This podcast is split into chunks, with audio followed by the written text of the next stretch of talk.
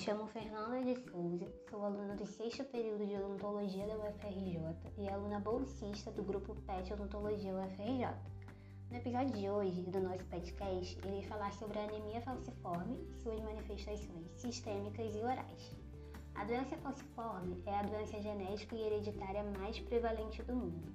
Ela é causada devido a uma mutação no gene que produz hemoglobina A, originando a mutante hemoglobina S ou hemoglobina falciforme, que é uma herança recessiva. A mutação determinante do gene da hemoglobina S é decorrente da substituição de uma base nitrogenada, a adenina, pela timina, no sexto códon do gene beta, provocando uma substituição do ácido glutâmico pela valina.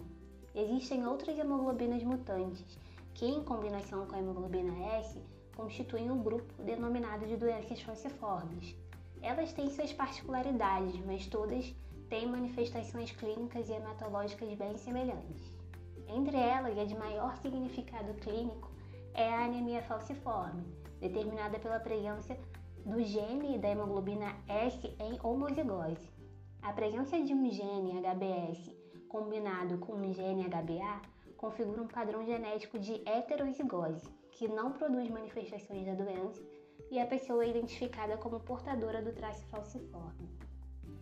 Essa hemoglobina mutante ela é ligada à descendência de populações originárias da África, sendo a malária um fator importante para essa mutação. Os países da América apresentam grupos populacionais com uma grande quantidade de portadores do traço falciforme e incidência significativa da doença devido ao fluxo migratório dos povos africanos que foram desenraizados de suas regiões e trazidos para trabalho escravo. Por isso, a doença falciforme ela faz parte das ações de política nacional de atenção integral à saúde da população negra, que definem as diretrizes da política nacional de atenção integral às pessoas com doença falciforme. Ela, por muitos anos, essa doença né, foi associada a altas taxas de mortalidade e morbidade, mas novas abordagens clínicas, novos tratamentos, o rastreamento de recém-nascido por meio da eletroforese de hemoglobina, que faz o diagnóstico, a melhora nos programas de vacinação e o uso rotineiro da penicilina profilática nos primeiros cinco anos de vida contribuíram para a melhoria no atendimento e também para a melhoria da sobrevida dos pacientes com doença falciforme. No entanto, devido às complicações agudas e crônicas relacionadas à oclusão vascular, o tempo médio de vida das pessoas que têm a doença permanece menor do que os indivíduos que não foram acometidos. As manifestações clínicas que esses pacientes apresentarão no decorrer da vida se devem a dois fenômenos principais: o da vasoclusão dos glóbulos vermelhos quando colocados em baixas tensões de oxigênio, assumem uma forma de foice que não passam facilmente pelos leitos vasculares. E, em seguida, você pode ter um infarto em diversos órgãos e tecidos. E também aqueles decorrentes de hemólise crônica e seus mecanismos compensadores. Frequentemente, a primeira manifestação clínica da anemia, da doença falciforme no geral, é a síndrome mão-pé, que é chamada de dactilite falcêmica. Ocorre principalmente após o quarto mês de vida, sendo o primeiro sinal da crise vasoclusiva. Ela consiste em uma inflamação aguda dos tecidos que revestem os ossos e tornozelos, punhos, mãos e pés, causando um edema simétrico nas regiões, dor, vermelhidão e também dificuldade de movimentação. Essa síndrome é um sinal de alerta para que o profissional de saúde desconfie da anemia falciforme naqueles casos em que ainda não houve diagnóstico. Os períodos de agudização da doença são conhecidos como as crises dolorosas, crises vasoclusivas, que são caracterizadas por uma dor severa, acompanhada de febre, leucocitose e por sinais de disfunção do órgão acometido.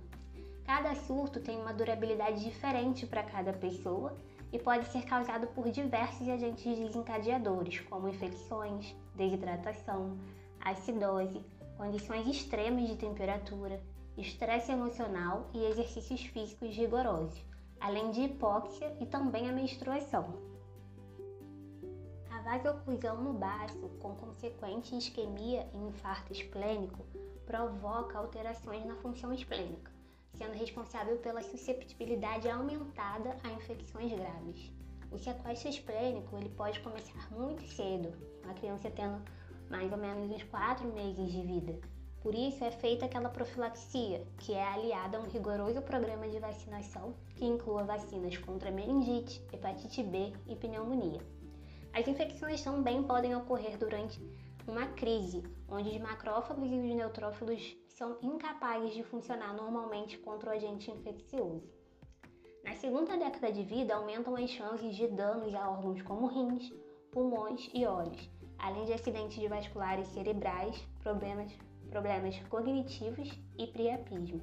A evolução da doença pode gerar complicações em qualquer parte do organismo, principalmente nas áreas mais comprometidas pela hipóxia e pelo infarto.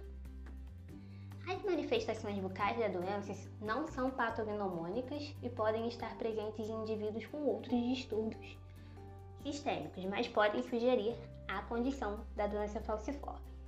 Os achados bucais mais comuns são a palidez na mucosa oral e língua lisa descorada e despapilada devido à anemia crônica, ou também a icterícia causada pela hemólise. Em crianças, pode haver o atraso na erupção dentária, hipomineralizações como hipoplasias e opacidades dentárias. É, é bem recorrente, calcificações semelhantes a dentículos na câmara pulpar também, o risco e a atividade de cárie aumentada e a periodontite em pacientes graves e alterações ósseas. Essas alterações podem ser observadas por meio de exame radiográfico, que servem como auxiliar no diagnóstico da doença falciforme. As anormalidades mais comuns no osso crânio-facial em indivíduos com ADF, conforme relatado na literatura, foram a protusão maxilar, a sobresaliência, a sobremordida, a retrusão da maxila e um grande osso trabecular. Entre as complicações bucais mais comuns estão a osteomielite, que geralmente afeta os ossos longos, mas também pode afetar os ossos faciais. Dentre estes, a mandíbula é a região de maior risco e responsável por 3 a 5% dos casos de osteomielite na doença falciforme, devido ao seu suprimento sanguíneo relativamente limitado, principalmente na região de molares. Neuropatia do nervo mandibular que pode ser permanente ou parcial e tem sido relatada após uma crise falcêmica. A retomada da sensibilidade pode levar 18 meses ou mais. A necrose pulpar asséptica em dentes de coroa rígida, podendo tanto levar o dente a uma necrose pulpar quanto se resolver sem tratamento ativo, desde que o fenômeno de vasoclusão seja contornado.